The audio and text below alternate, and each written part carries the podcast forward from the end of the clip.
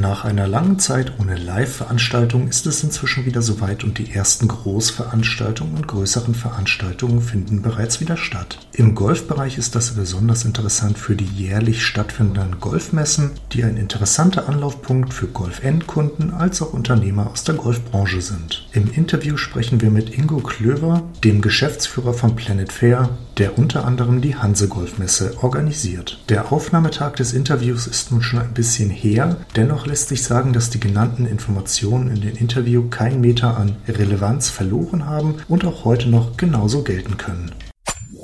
Jobs im Golfbusiness.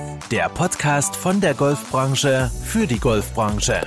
Es erwarten dich spannende Interviews und Business Insights. Alle in der Sendung genannten Infos findest du im Anschluss in den Show Notes.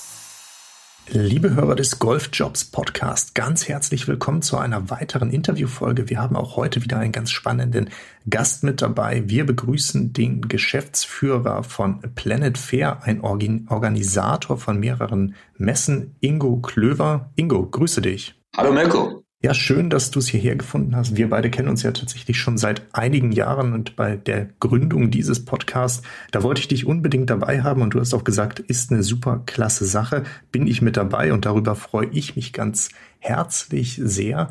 Bevor ich jetzt aber zu viel rede, stell du dich doch mal ganz kurz vor. Wer bist du eigentlich und was machst du so? Ja, also zunächst mal ähm, nochmal herzlichen Dank, Mirko, dass du mich eingeladen hast und dass ich hier in so einer frühen Phase deines Podcasts mit dabei sein darf. Ich freue mich sehr. Mein Name ist Ingo Klöver. Ich bin äh, 55 Jahre alt, bin verheiratet, Vater eines neunjährigen Sohnes, lebe seit, ja, jetzt circa 20 Jahren, also seit 2000 in Hamburg, bin aber gebürtiger Rheinländer tatsächlich, komme aus der ehemaligen Bundeshauptstadt Bonn. Aufgewachsen bin ich dort in einem ja, bürgerlichen Haushalt. Mein Vater war Handwerker. Ich bin mit viel Bewegung und mit viel Sport groß geworden. Das habe ich tatsächlich auch mein ganzes Leben lang beibehalten und das begleitet mich auch noch eigentlich bis heute. Das ist mir sehr, sehr wichtig. Und naja, ich habe wie jedes Kind Fußball gespielt, viele, viele Jahre, ich glaube bis Mitte 20. Ich habe Judo gemacht, Tischtennis.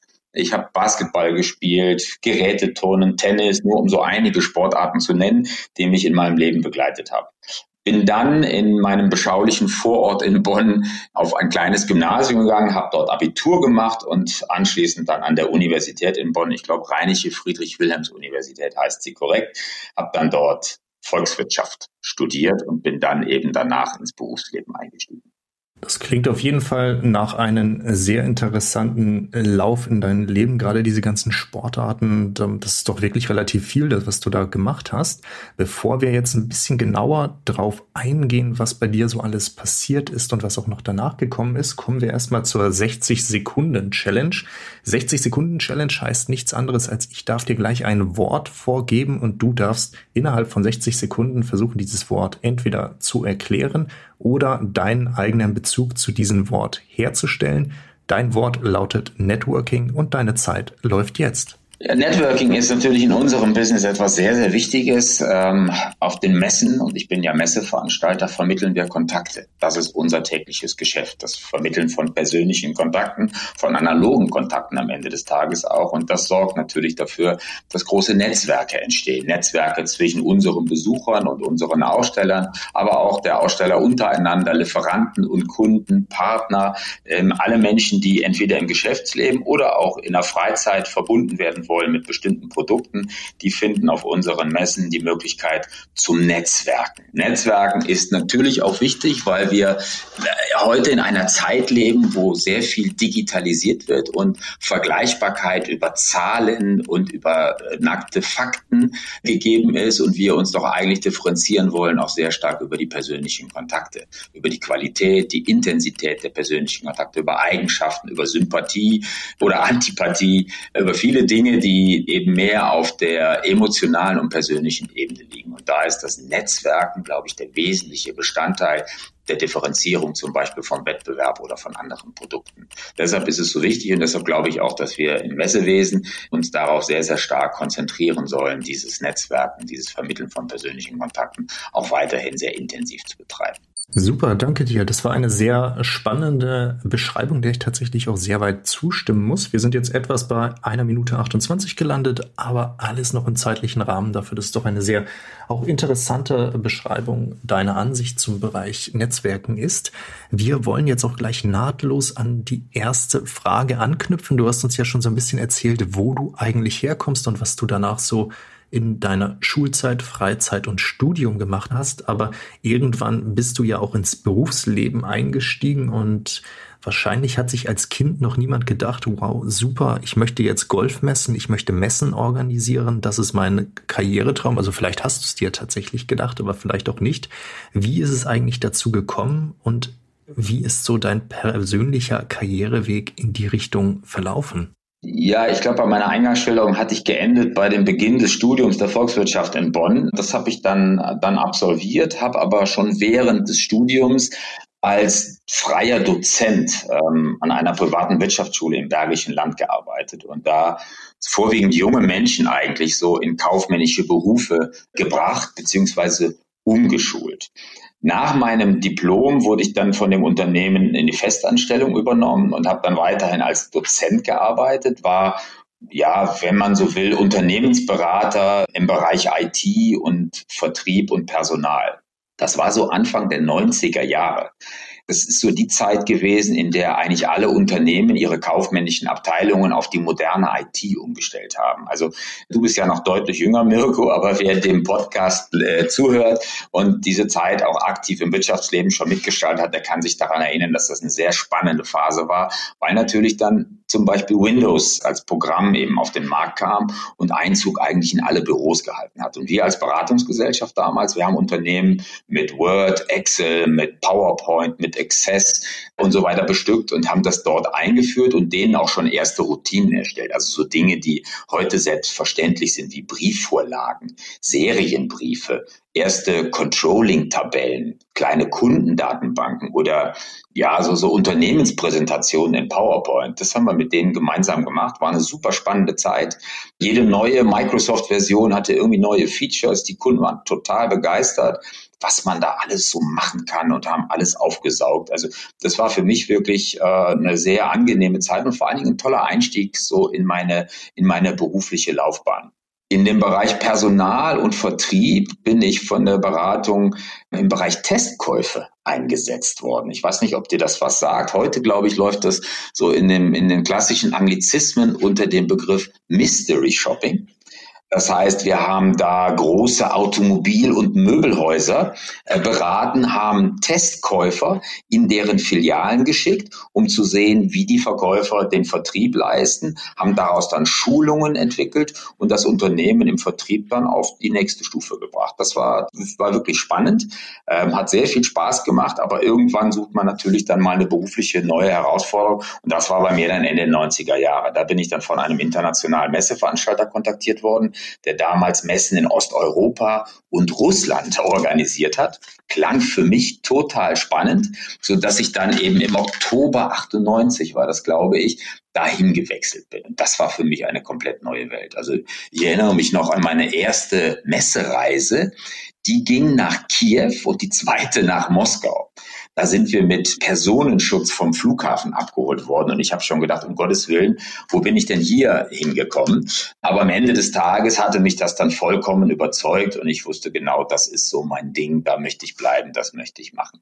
Und dann habe ich äh, mich 2002, das war vier Jahre nach meinem Einstieg ins Messewesen, da tatsächlich selbstständig gemacht. Hatte dann am Anfang drei Mitarbeiter ein Jahr später entstand die erste Messe. Das ist jetzt auch für unseren Podcast hier so interessant, weil das nämlich die Hansegolf war. Tatsächlich war die Hansegolf die erste Veranstaltung, die ich in meiner Selbstständigkeit als Unternehmer dann auch konzipiert und, und durchgeführt habe.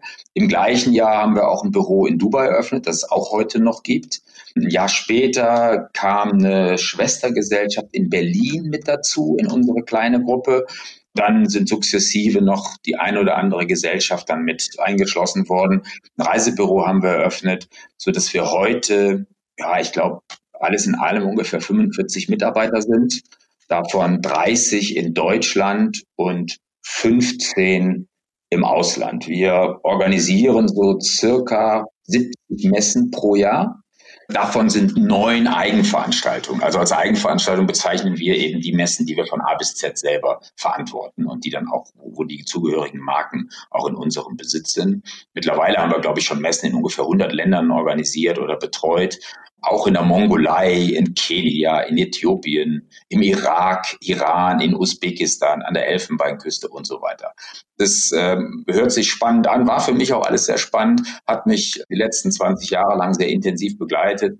Ich misse ganz, ganz wenige Sekunden und Stunden. Das war immer sehr, sehr abwechslungsreich und ist eigentlich ein schöner Beruf, für den ich hiermit auch gerne nochmal werben darf. Wenn es da draußen junge Menschen gibt, die vielleicht in der Veranstaltungsszene tätig werden wollen. Wow, das klingt auf jeden Fall alles sehr interessant. Ähm, die erste, also du hast dich ja wirklich sehr schnell selbstständig gemacht ähm, nach deinem Berufseinstieg in diese Branche Messen in Russland. Gerade zu dieser Zeit klingt für mich ähm, sehr spannend. Ich weiß auch nicht, ob das zu der Zeit tatsächlich jeder gemacht hätte. Ist ja damals äh, wahrscheinlich ein bisschen schwieriger gewesen als heute. Dann kam auch schon die Hansegolf als erste Messe, was ich auch bisher gar nicht wusste. Äh, wie seid ihr denn darauf gekommen, ein Büro in Dubai zu eröffnen? Also einfach, weil es da so schön ist oder wie, wo ist der Zusammenhang zu Dubai? Ja, tatsächlich. Ähm, wir haben schon in den ersten Jahren äh, sehr viele Messebeteiligungen fürs Bundeswirtschaftsministerium in aller Welt organisiert. Das heißt, wenn eine deutsche Gruppe, sagen wir mal, an einer Medizinmesse in Dubai teilnehmen wollte, dann haben wir das für die und im Auftrag des Bundeswirtschaftsministeriums organisiert. Und dadurch sind wir mit dem Messestandort Dubai auch sehr früh in Kontakt gekommen und haben gesehen, dass es da, damals gab es nur die Messe Frankfurt äh, als deutschen Messeveranstalter, dass es da eben für uns sehr viel zu tun gab. Und ähm, nach den ersten ein, zwei Reisen war relativ schnell klar, das ist für uns eine Destination, wo wir uns einbringen können und wo wir auch glauben, dass da zukünftig eben sehr viel Bewegung drin ist. Und Dubai, die Geschichte Dubais kennt ja wahrscheinlich jeder, äh, hat dann eben auch gezeigt in den letzten 17, 18 Jahren, dass da unheimlich viel passiert ist und dass das ein gigantischer Wachstumsmarkt war. Ja, da hast du tatsächlich recht. Also ich war bisher einmal in Dubai, zweimal in Abu Dhabi und ähm, muss sagen, das sind Städte, die mich von der ganzen Welt, von allen Ländern, die ich bisher bereisen durfte, doch mit am meisten beeindruckt haben. Wenn du deine ganzen Messen, ich habe mir 100 Messen notiert, mal so in Relation verteilst, wo, wo finden tatsächlich die meisten Messen statt? Ist das die Mongolei? Ist das Dubai? Ist das eher Deutschland? Ähm, also wir haben einen Großteil unserer Veranstaltungen tatsächlich durch diese Fokussierung auf Dubai in der arabischen Welt gemacht. Ich würde sagen, 20, 30 Prozent aller unserer Veranstaltungen waren in der arabischen Welt. Und da ist eben neben Dubai, neben den Emiraten, wir waren in, oder wir sind aktuell noch in Katar, wir sind im Oman, wir sind in Saudi-Arabien mit Messen tätig. Wir waren im Iran, das ist ja im Moment ein bisschen schwieriger aufgrund der politischen Situation. Wir haben im Irak jahrelang auch Messen gemacht in der Zeit nach dem Irakkrieg, wo dann eben auch viele internationale Unternehmen dort geschäftlich tätig sein wollten. Also das ist schon sicherlich ein wichtiges Standbein gewesen. Ein weiteres wichtiges Standbein ist und bleibt Deutschland, äh, weil wir hier auch die Eigenveranstaltungen haben. Wir haben ja insgesamt neun eigene Messen und davon sind äh, sieben in Deutschland. Das sind im Wesentlichen die vier Verbrauchermessen und eben drei Fachmessen die wir organisieren. Und alles andere ist tatsächlich sehr weit verbreitet. Also das Einzige, was ich persönlich noch nicht gemacht habe auf der Landkarte, ist, äh, ist eben Südamerika. Also in Südamerika habe ich jetzt selber noch keine Messe mitbetreut, aber Kollegen aus unserem, aus unserer Firmengruppe waren auch da schon. Also insofern ähm, sind wir da weit bereist. Klingt auf jeden Fall super spannend. Ähm, du hast jetzt schon von den Kollegen gesprochen, hast gerade eben auch schon eine Zahl so genannt. Eure Büros, wie groß sind die so? Also zum Beispiel in Deutschland, wie viele Mitarbeiter habt ihr denn da? Und hier in Deutschland bildet ihr da tatsächlich auch Auszubildende aus? Und die wichtigste Frage natürlich, dürfen die auch überall gleich mit hinreisen? Ja, das ist eine gute Frage. Also wir haben so circa 25 Mitarbeiter hier in Hamburg. Dann haben wir noch fünf, sechs in Berlin. Dann ähm, ist es natürlich so, dass wir ich glaube, seit 2005 oder 2006 gibt es den Ausbildungsberuf des Veranstaltungskaufmanns. Und wir sind damals äh, von der Handelskammer auch frühzeitig angesprochen worden, ob wir diesen Beruf begleiten wollen. Und seitdem bilden wir eigentlich jedes Jahr ein oder zwei Auszubildende aus.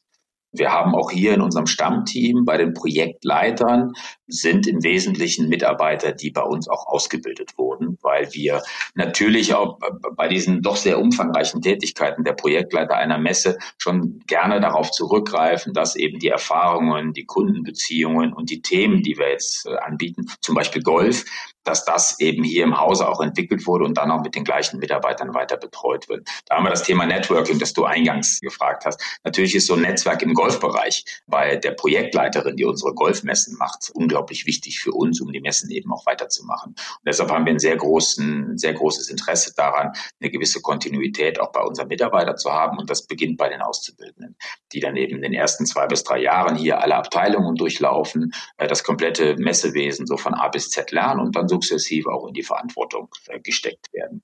Der letzte Teil deiner Frage war, ob sie mitreisen dürfen. Tatsächlich ist es so, das kommt sogar in der Ausbildung schon vor, dass äh, Mitarbeiter mitreisen dürfen. Spätestens, wenn man aber dann übernommen wird und man macht dann Messeprojekte eigenständig oder arbeitet als Projektassistent, äh, dann reist man zu den größeren Messen mit. Also ich glaube, alle unsere Mitarbeiter waren mittlerweile schon mal im Ausland und haben dort eben auch eine Messe mitbetreut. Die langjährigen Mitarbeiter vermutlich schon hundertmal.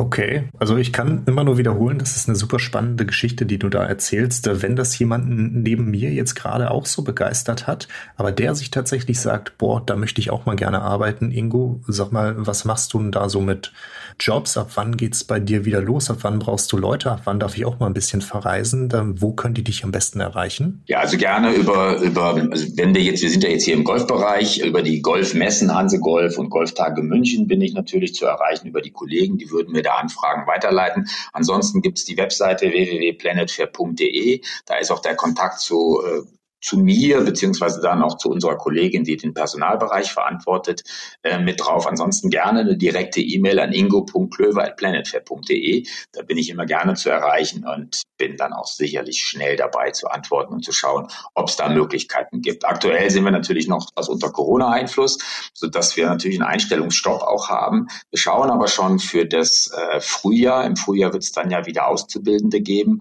und da werden wir sicherlich ein oder zwei Auszubildende dann auch auch bei uns aufnehmen. Und da kann ich die, die jetzt hier zuhören und für die das spannend ist, nur aufrufen, äh, sich daran zu beteiligen. Also wir, wir schauen uns die Bewerbungen alle einzeln an und kommen dann auch ähm, auf die Bewerber natürlich zu und schauen, ob es eine Möglichkeit gibt, da im, im Februar hier ein Ausbildungs, ähm, Ausbildungswesen anzu, anzufangen, zu starten. Super, also die Kontaktmöglichkeit nehmen wir auch gerne mit in die Shownotes des Podcasts mit rein. Dann kann jeder noch ein bisschen einfacher darauf zugreifen. Wir gehen jetzt zeitgleich aber auch zur nächsten Frage über. Du hast mich schon häufig das Golf-Thema, was die Zuhörer hier ja besonders interessiert, erwähnt. Da hast du zwei mir bekannte Messen, das ist die Hanse Golf und die Golftage München. Und die Hanse Golf war tatsächlich auch deine erste Golfmesse und deine erste eigentliche Messe. Wie ist es denn jetzt dazu gekommen, dass diese Messen entstanden sind? Und äh, was darf man sich unter dieser Messearbeit eigentlich vorstellen? Also wenn wir jetzt ganz konkret die Goldmessen nehmen, das war eine Zufallsbekanntschaft. Ich war zu Besuch bei meiner Familie in Bonn und habe da aus, in der Gelegenheit auch das Kölner Messegelände besucht und da fand gerade zeitgleich eine große Golfmesse statt.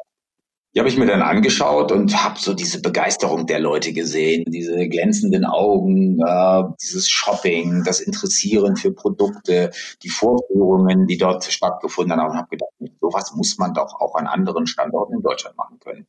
Hamburg ist die Wiege des Golfsports in Deutschland, also war der Gedanke nicht weit, äh, darüber nachzudenken, eine solche Veranstaltung auch in Hamburg ins Leben zu rufen.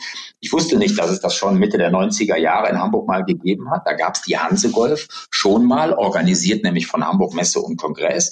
Die ist aber dann nach zwei, drei Jahren eingestellt worden und wir haben es dann eben 2003 wieder aufgenommen. Die Golfbranche war in der Zeit auch substanziell gewachsen. Golf hat sehr viel Euphorie hervorgerufen. Die Golfbranche, Golfwirtschaft hat gute Geschäfte gemacht, sodass es eigentlich auch ein gutes Umfeld, eine gute Rahmenbedingungen gab, um die Messe dann ins Leben zu rufen. Und äh, das haben wir dann gemacht. Vom Ablauf her ist das meistens so, das kann man sich vielleicht gar nicht vorstellen, wenn man Messeveranstalter nicht bei der täglichen Arbeit beobachtet. Wenn wir eine Messeidee haben, dann sprechen wir in der Regel zuerst mal mit so einer kleineren Gruppe von potenziellen Ausstellern. Wenn die sagen, Mensch, das klingt spannend, das könnte für uns interessant sein, dann suchen wir einen geeigneten Standort aus. Die Standorte in Deutschland sind ja meistens für diese größeren Verbrauchermessen und Themen ziemlich klar definiert. Das sind meistens die Großstädte, die eigene Messegelände haben. Diese Messegelände sind in der Regel in der Hand der Kommunen, also Bund, äh, Bund eigentlich weniger, Städte und Länder. Also hier in Hamburg zum Beispiel, Hamburg Messe und Kongress ist eine äh, Unternehmung, die der Stadt Hamburg gehört. Dann geht man in Kontakt mit diesen Geländen und er fragt nach Hallen oder nach Geländeverfügbarkeiten zu bestimmten Daten. Dann mietet man eine solche Halle an. Dann erstellt man einen Hallenplan und geht in die Vermietung der Standflächen an die potenziellen Aussteller. In, sagen wir mal jetzt im Golfbereich, wir haben ich würde vermuten, so ungefähr 1000, circa 1000 engere Kontakte zu Unternehmen in der Golfbranche. Und die sprechen wir dann natürlich an und versuchen sie von einer Teilnahme an unserer Messe zu überzeugen und sie zu gewinnen. Wenn das erfolgreich passiert, dann werden die Standflächen zugeteilt und wir gehen in die Organisation. Das heißt, wir organisieren Standbau, wir organisieren äh, die Eventflächen, wir entwickeln das Rahmenprogramm, machen uns übers Ticketing Gedanken, und das alles in einem zeitlichen Ablauf von insgesamt natürlich zwölf Monaten immer vor der Messe. Also zwölf Monate vor der Messe startet man bis zu dem Zeitpunkt, wo die Messe dann eben stattfindet. Kommunikation und Besucherwerbung ist bei uns ein riesiges Thema.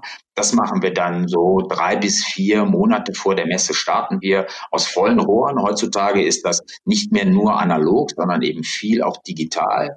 Das heißt Social Media, Webseiten, E-Mail-Marketing, aber natürlich auch immer noch so Dinge wie Anzeigen in Fachmagazinen, Radiospots, Plakatierung, Pressemitteilung, all das, was man so braucht, um so eine Messe halt dann eben bekannt zu machen. Und äh, das ist in der Regel so der Aufgabenbereich des Projektleiters, der diese ganzen Gewerke und Dinge alle miteinander koordiniert. Und wenn es richtig gut gelaufen ist, dann freuen wir uns nach zwölf Monaten, weil die Tage, die drei Tage dann vor Ort einfach toll waren, gut gelaufen sind, für die Aussteller erfolgreich waren, wir strahlende Gesichter bei den Besuchern gesehen haben und wenn es dann eben auch gut gelaufen ist, am Ende für uns als Veranstalter auch ein wirtschaftliches Ergebnis übrig geblieben ist. Wobei man ehrlicherweise sagen muss, die Verbrauchermessen sind wirtschaftlich weniger interessant wie die Fachmessen. Aber gerade so im Golfbereich, da kommt die Genugtuung halt einfach durch diese Begeisterung der Menschen, die da ist und durch die Freude an dem, was man da tut. Ich meine, das ist halt diese, diese Verbrauchermessen und gerade Golf ist halt Hobby und Leidenschaft.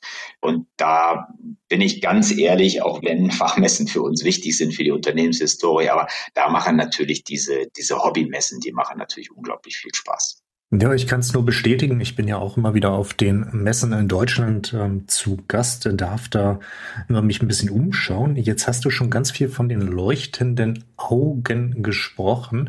Und die nächste Frage geht tatsächlich so in die Richtung, hat sich denn an diesen leuchtenden Augen der Personen, die diese Messen besuchen, in den letzten Jahren etwas verändert? Und wie hat sich die Golfmessebranche bis dahingehend verändert? Uh, ja, das ist, das ist gar nicht so, das ist gar nicht so einfach zu beantworten, die Frage. Also ich glaube, was man festhalten kann, ist, die Messen sind alle viel eventorientierter geworden. Das heißt, es geht nicht mehr nur, aber auch immer noch um das Thema Schnäppchen, um das Einkaufen von vielleicht günstigen Produkten, um das Probieren. Es geht mittlerweile auch sehr stark ums Treffen, ums Austauschen, Plaudern, man plant so auf den Golfmessen gerade, so da plant man mit Freunden die Saison, aber man spielt auch. Also du kennst ja auch unsere Golfmessen. Wir haben unheimlich viele Spielflächen. Es gibt Golfsimulatoren, es gibt große Putting Greens, es gibt eine Arena, wo regelmäßig so alle halbe Stunde Vorführungen gemacht werden. Das sind so Dinge, in die muss man als Veranstalter heutzutage investieren. Äh, ich sage es ganz offen, das ist nichts, womit man jetzt direkt äh, eine Wirtschaftlichkeit erreicht, aber es sorgt natürlich für Interesse und es wird am Ende dann dazu führen, dass die Besucher kommen, zufrieden sind und einfach sagen, Mensch, zu Beginn der Saison, der Februar ist ja immer so der Beginn der Golfsaison, drei, vier Monate hat man wahrscheinlich dann kein Golf mehr gespielt. Oder wenn nur die, die, die hartgesottenen, die mit Handschuhen dann im Winter auf den Platz gegangen sind, alle freuen sich auf die neue Saison und da wollen sie halt eben alles abgebildet sehen. Es geht nicht nur darum, darum, Schläger zu kaufen, ja, oder Bälle zu kaufen, sondern es geht wirklich darum, so diese Vorfreude rauszulassen, sich auch mal hinzusetzen in, in eine unserer Cateringflächen und da mit den, mit den Golffreunden aus dem gleichen oder aus anderen Clubs zu sprechen. Mensch, was machen wir in dieser Saison? Wo spielen wir? Wo machen wir eine, vielleicht mal eine Wochenendreise gemeinsam? Und das sieht man halt auf diesen Golfmessen. In Hamburg haben wir mittlerweile 250 Aussteller aus den unterschiedlichsten Segmenten. Also ich glaube, wer auf der Hanse Golf ganz speziell, aber mittlerweile auch auf den Golftagen München, die sehr gewachsen sind, wer was ganz Bestimmtes sucht im Golfbereich, der findet das da. Und der findet das eben auch analog. Der muss also nicht über eine Google-Suchmaschine sich irgendwas in Bildern und in, in digitalen Zeichen anzeigen lassen, sondern der kann das direkt probieren, der kann das testen, der kann seine, seine der setzt all seine Sinne ein und geht raus und sagt, Mensch, das war wirklich ein schönes Erlebnis hier. Ich habe viel mitgenommen für meine neue Saison.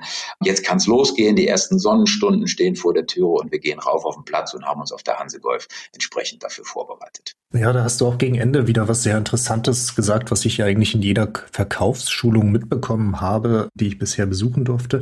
Nämlich der Besucher geht mit Emotionen raus und Emotionen sind etwas, was im Verkaufsprozess natürlich sehr wichtig ist.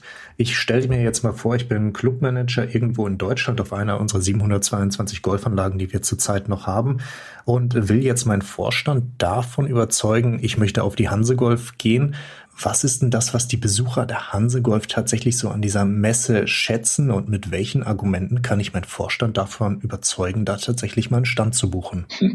Ja, viele Dinge habe ich ja schon gesagt, aber wir haben auf der Hansegolf zum Beispiel, wenn wir jetzt die mal rausnehmen, wir haben 18.000 Besucher an drei Tagen. Das ist, glaube ich, im Indoor-Bereich mit Sicherheit die bedeutendste Veranstaltung, die es in Deutschland zum Thema Golf gibt.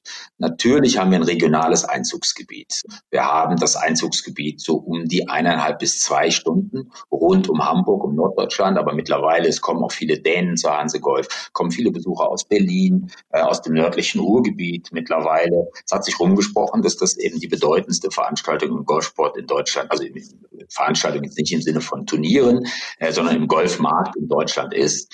Und äh, man, man findet da eben alles. Man kann seine, man kann seine Angebote auch extrem gut vergleichen. Ich meine, äh, unsere Aussteller kommen natürlich, um Umsatz zu machen. Und das ist auch in den meisten Fällen gewährleistet. Und es wird auch also wir haben eine, eine Ausstellerzufriedenheit, die ist weit über 90 Prozent seit Jahren. Wir haben eine Besucherzufriedenheit und eine Besucherwiederkehr, die ist auch weit über 90 Prozent. Das heißt, so diese primären Ziele, die man mit einem Messebesuch oder mit einem Ausstellen verbindet, die werden auf jeden Fall befriedigt. Aber eben darüber hinaus gibt es noch andere Dinge wie Wettbewerbsbeobachtung, wie auch das Testen der Produkte. Also wir sind ja da gerade so am Anfang äh, der Saison im Februar. Da kann man vielleicht noch ein bisschen nachjustieren, wenn das Feedback der Besucher auf der Messe für die Produkte vielleicht nicht so ist, wie man sich das vorgestellt hat. So hat man also viele, viele Anlässe und viele Gründe, um dort auszustellen. Darüber hinaus haben sich die Messen immer wieder auch oder immer mehr zu so Business-Plattformen auch entwickelt. Es gibt viele Verbandskollegen, die da sind, viele Clubkollegen, viele Leute aus den Medien. Wenn man, äh, wenn man ein spannendes Produkt hat, dann ist auf der Hansegolf oder auf den Golftagen München garantiert eigentlich, dass einer der Golfmedien eben vorbeischaut und darüber einen Bericht macht, dass man äh, Interviewpartner vielleicht ist. Also die sind ja auch alle da. Das heißt, da ist eigentlich, da trifft sich der Golfsport, da trifft sich der Golfmarkt, da treffen sich Golfmedien. Als Golfer und als Golfinteressierter muss man dahin. Okay, äh, auch interessant. Du hast jetzt Dänemark tatsächlich schon erwähnt und ähm, ich bin ja tatsächlich ein Fan von dänischen, aber auch schwedischen Golfgruppen, weil die gleich immer mit so vielen Personen kommen und ähm, es schaffen, deine Golfanlage tatsächlich über ein paar Tage auch ganz gut zu füllen, wenn sie denn begeistert sind. Wie ist es denn euch jetzt gelungen, das dänische, skandinavische Publikum so anzusprechen, dass die tatsächlich und vielleicht ja auch von Jahr zu Jahr immer mehr Besucher auf der Messe werden? Also da hilft uns natürlich der Leumund. Es gibt auch in Dänemark eine gute Golfmesse. Ich glaube, die kennst du auch, Mirko. Aber das ist natürlich, wir sind hier in Hamburg ähm, anderthalb Stunden von der dänischen Grenze entfernt.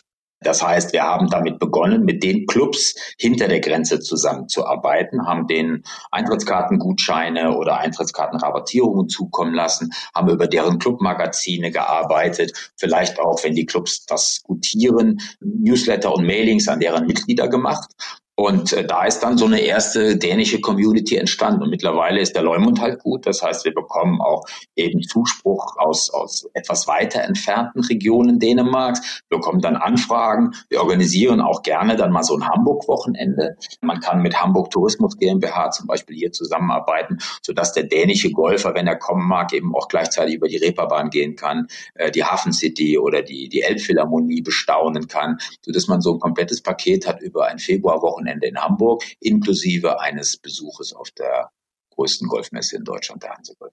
Sehr schön, also wirklich eine sehr schöne Herangehensweise an die äh, Sache mit den dänischen Besuchern, finde ich auch sehr gut. Wir gehen jetzt tatsächlich aber mal weiter zur nächsten Frage und zwar meiner Lieblingsfrage aus diesem Frageformat.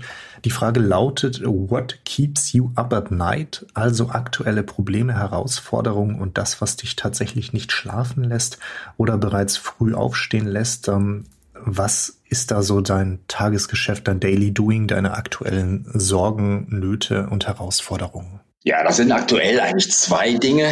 Das eine, ja, das muss jetzt, muss jetzt an der Stelle erwähnt sein, ist natürlich die Corona-Thematik.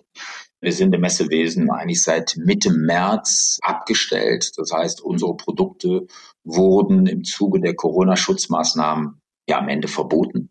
Das heißt auch für unser Unternehmen, wir haben seit März keine Umsätze mehr und müssen dieser Situation natürlich in irgendeiner Form Rechnung tragen. Das heißt, wir müssen uns jetzt anschauen, wie entwickelt sich das Messewesen, wie kommen wir wieder zurück zu ähm, auch, ich sage mal, einer normalen Bedeutung von Messewesen. Wir beobachten den Markt, wir beobachten das, was Corona im Moment an Entwicklungen zulässt.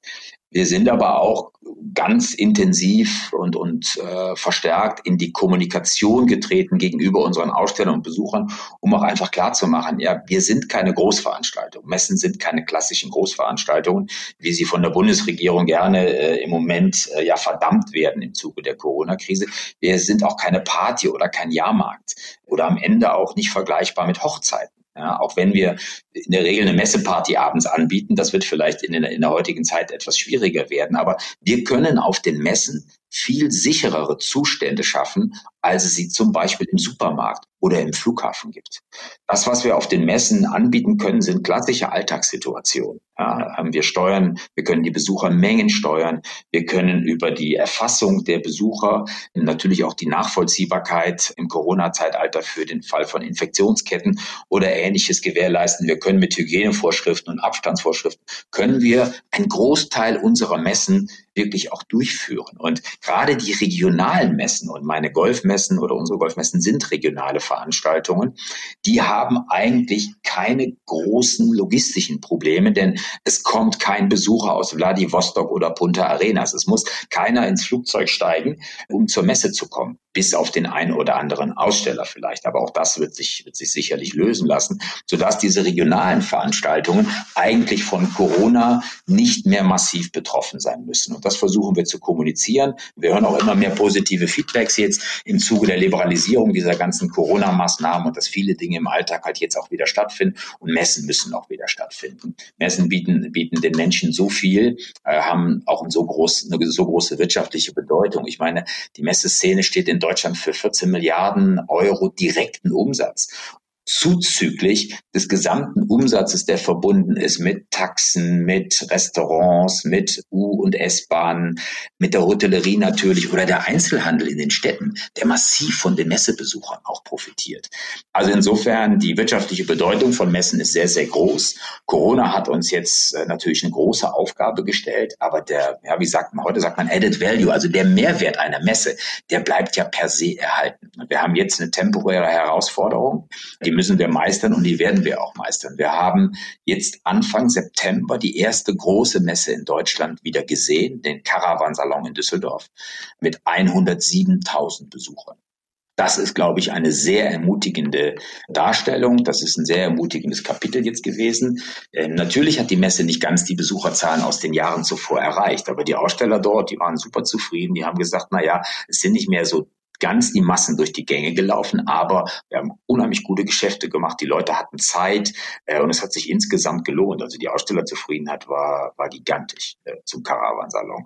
Hier in Hamburg hat die Nordstil stattgefunden, in München die Trendset. Also es kommen jetzt Veranstaltungen wieder und wir werden sukzessive wieder zurück zur Normalität kommen. Für uns geht es natürlich jetzt darum, wenn die, wenn die Frühjahrssaison mit den Golfmessen startet, dass wir bis dahin wirklich, ich sag mal, relativ frei von Corona-Impact sind. Und ich bin da ganz zuversichtlich, dass wir extrem gute Veranstaltungen auf die Beine stellen können, unter Berücksichtigung der Corona Maßnahmen, Themen Sicherheit, Gesundheit stehen natürlich an alleroberster Stelle, aber wir können das auf den Messegeländen und in den großen Hallen sehr, sehr gut gewährleisten. Die zweite Herausforderung, die wir natürlich hier im Messewesen haben, ist so die ganze Thematik Digitalisierung. Ähm, und da geht es nicht so sehr um die Digitalisierung unserer Arbeitsprozesse, sondern natürlich auch mal das eine oder andere Argument von Ausstellern oder Besuchern, die sagen, na ja, man muss ja heute gar nicht mehr auf eine Messe gehen, weil man findet ja alles im Internet. Das ist eine Thematik, die haben wir schon seit vielen, vielen Jahren.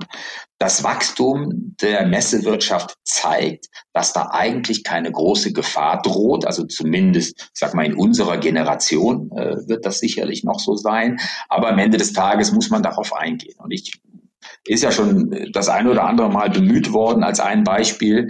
Nimm mal die Karl May, äh, die Karl May Bücher, die Hörbücher, die es gab, Winnetou und Old Shatterhand, gibt's als Buch, als Hörbuch, als CD, die gibt's als Filme, die kann man sich bei Netflix runterladen. Man konnte sie sich im Kino anschauen und trotzdem gibt's die Karl May Festspiele in Bad Segeberg. Wir können auf Sky und Zone können wir uns Fußball-Bundesligaspiele anschauen und Champions League und trotzdem gehen, zumindest außerhalb von Corona-Zeiten, in München 75.000 Zuschauer jedes Wochenende ins Bundesligastadion. Messen sind da, haben da eine sehr vergleichbare Situation. Live-Events und Live-Ereignisse sind durch digitale Emotionen nicht zu ersetzen. Und deshalb bin ich sehr, sehr zuversichtlich, dass wir im Messewesen dieses Bedürfnis der Menschen nach Treffen, nach Socializing, nach wirklich analogen Begegnungen, dass wir das weiterhin befriedigen dürfen und auch werden und das Messen deshalb auch zukünftig und noch lange, lange Zeit Bestand haben werden. Natürlich müssen wir uns verändern. Natürlich müssen wir zuschauen, was bringt die Digitalisierung? Was kann man mit aufnehmen? Es wird viel über hybride Events gesprochen, also Veranstaltungen, die sowohl analog stattfinden als auch eine Abbildung im Internet haben. Das muss man sehen, ob sich das äh, da darstellt. Aber ähm, viele Dinge, die jetzt die auch die Golfmessen betreffen, werden natürlich schon übers Internet und über die digitalen Medien auch gesteuert und begleitet. Insofern, da arbeiten wir alle dran, aber am Ende des Tages tut uns das, glaube ich, alle gut, wenn wir mal einen Schreibtisch verlassen oder mal von zu Hause aufbrechen und in eine Messehalle gehen und uns dort eben mit Zufallsbekanntschaften, Zufallserlebnissen unseren Tag bereichern und unser, ja, unseren Horizont einfach erweitern. Und das, glaube ich, wird weiterhin so sein. Also das sind so die zwei Themen, die mich im Moment massiv beschäftigen. Corona mit einer unglaublichen Aktualität und das Thema Digitalisierung im Messewesen ist natürlich eins, was schon, schon seit ein paar Jahren einfach läuft und was uns sicherlich auch noch länger begleiten. Ja, Ingo, vielen Dank für deine Insights. Das freut mich wirklich sehr, dass du diese auch so offen mit uns teilst. Ähm, du hast da schon so einiges an Problemen, an Herausforderungen, an Gedanken angesprochen.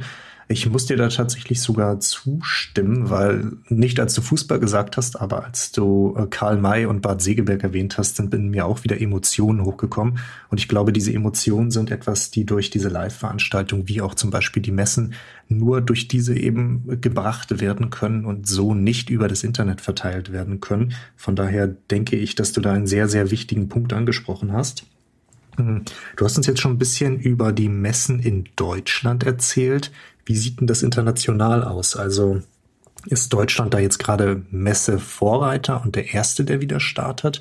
Oder haben andere Länder auch schon längst wieder gestartet? Die, die ähm, ja, die Vorreiter waren tatsächlich die Chinesen. Die waren ja auch in der Corona-Pandemie Vorreiter, indem sie zuerst mit dem Problem auch konfrontiert wurden und dann auch sehr schnell natürlich auch Maßnahmen gefunden haben, um es einzudämmen.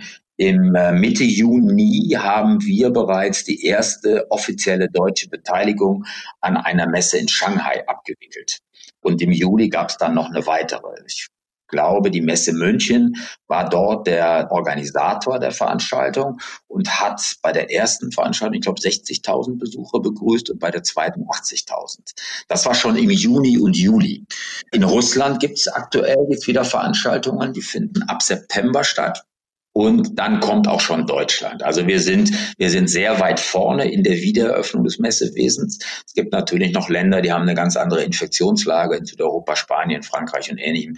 Da wird sicherlich noch ein bisschen länger dauern. In der arabischen Welt, in Dubai zum Beispiel, werden auch ab Oktober wieder Messen stattfinden. Da bin ich auch mal gespannt, wie sich das eben dort entwickelt. Also sukzessive kommt Leben in unser Thema.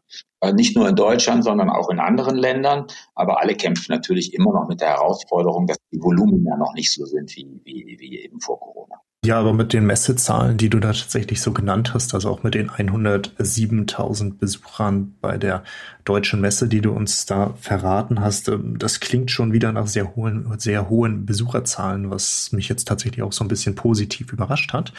Wir verlassen jetzt aber so ein bisschen das Bild der Messe und gehen allgemein zurück auf die Golfbranche, weil durch deine beiden Veranstaltungen, die Hanse Golf als auch die Golftage in München, hast du ja einen sehr guten Einblick in die Golfbranche. Wir beide telefonieren ja auch immer mal wieder und tauschen uns aus.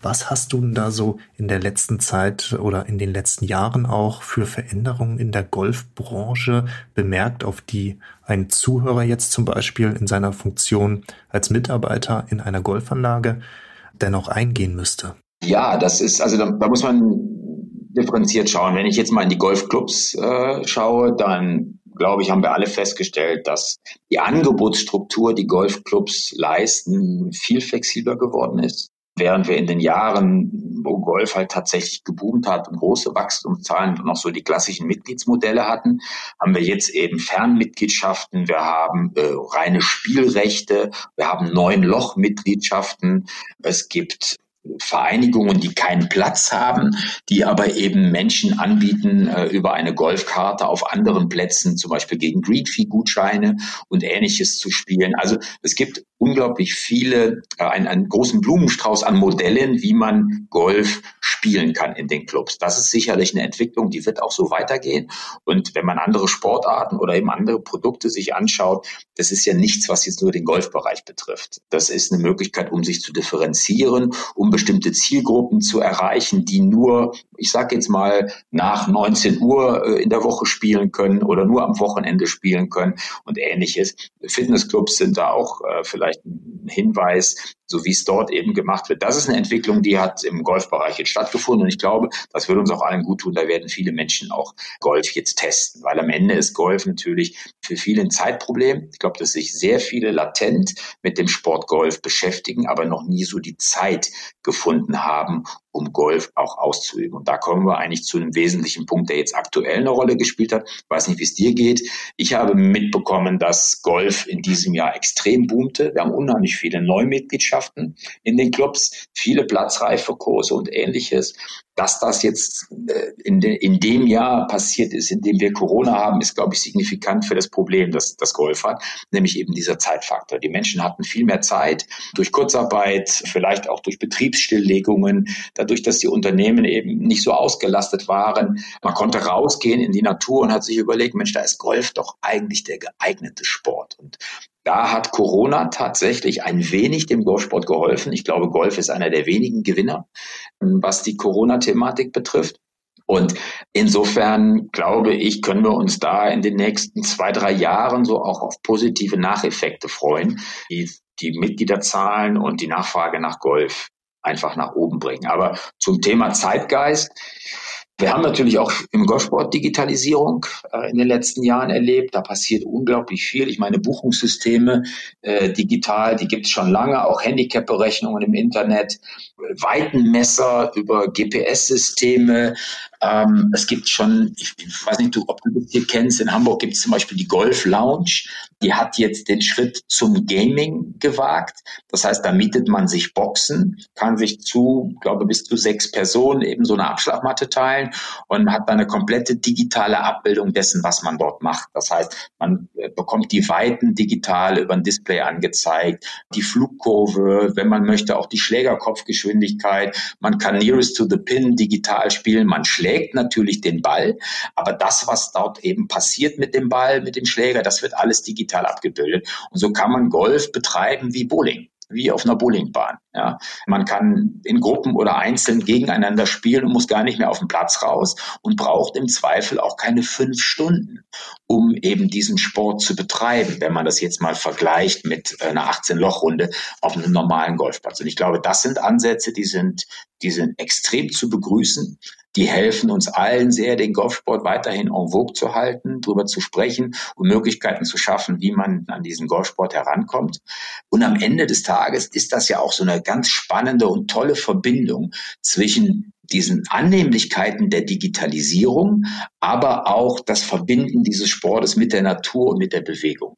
Ich glaube, dass da hat Golf riesengroße Chancen auch für diese jüngeren und jüngeren äh, Besucher, äh, jüngeren äh, Sportler, die Digital Natives, die am Ende sehr viel digital machen, die aber dann eben über den Golfsport raus in die Natur gehen und sich bewegen. Das ist Zeitgeist. Das ist so, das sind so die zwei Welten, die miteinander kombiniert werden. Und das kann man im Golf fantastisch machen. Da müssen wir weiter dran arbeiten. Ich glaube, das hat, äh, das hat unheimlich viel Potenzial. Zwei super interessante Punkte, die du da wieder genannt hast. Und das eine natürlich die Digitalisierung, da gebe ich dir 100%ig recht. Ähm, das muss im Golfsport passieren und an einigen Stellen passiert es schon.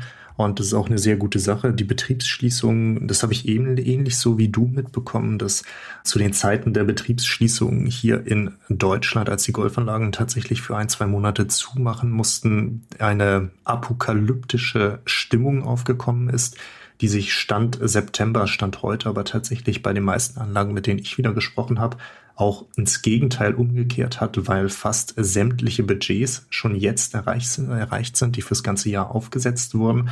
Und ich glaube, da sind sehr viele Golfspieler jetzt in unseren Sport dazugekommen. Und jetzt liegt es an uns allen, diese Spieler auch zu halten. Und ich glaube, dann hat Golf eine sehr schöne Zukunft, ähm, auch in die nächsten Jahre über. Wir beide hatten jetzt ein sehr, sehr spannendes Interview und an der Stelle bedanke ich mich auch schon mal ganz herzlich dafür, dass du da warst. Mir hat das Ganze sehr viel Spaß gemacht und die Schlussworte dieses Podcasts, die gehören dir. Das heißt, wenn du noch ein paar Abschiedsworte, einen Appell, einen guten Tipp an jeden Zuhörer mit auf den Weg geben möchtest, dann the stage is yours. ja, vielen Dank, Mirko. Ja, ein Appell. Also ich kann nur äh, auch aus meiner eigenen Erfahrung heraus jeden auffordern, geht raus, bewegt euch, spielt Golf oder irgendwelche anderen Sportarten. Denkt an Digital Detox, legt das Handy regelmäßig beiseite und beschäftigt euch eben auch mit, mit anderen Dingen. Und ganz persönlich und bezogen auf mein Business, besucht Messen, zeigt euch solidarisch mit der Messebranche und vertraut den Messemachern im Schutz vor Corona und vor äh, Infektionen oder Infektionsketten. Wir können das, wir, wir, werden, wir werden gute Produkte haben und freuen uns, euch alle dann in der Messesaison 2021 wiederzusehen. Ja, danke dir für deine Abschiedsworte. Damit geht der Podcast auch schon gegen Ende. Deine Kontaktmöglichkeit, die du uns schon einmal genannt hast, also deine Webseite als auch deine Mail, packen wir einfach mal in die Show Notes.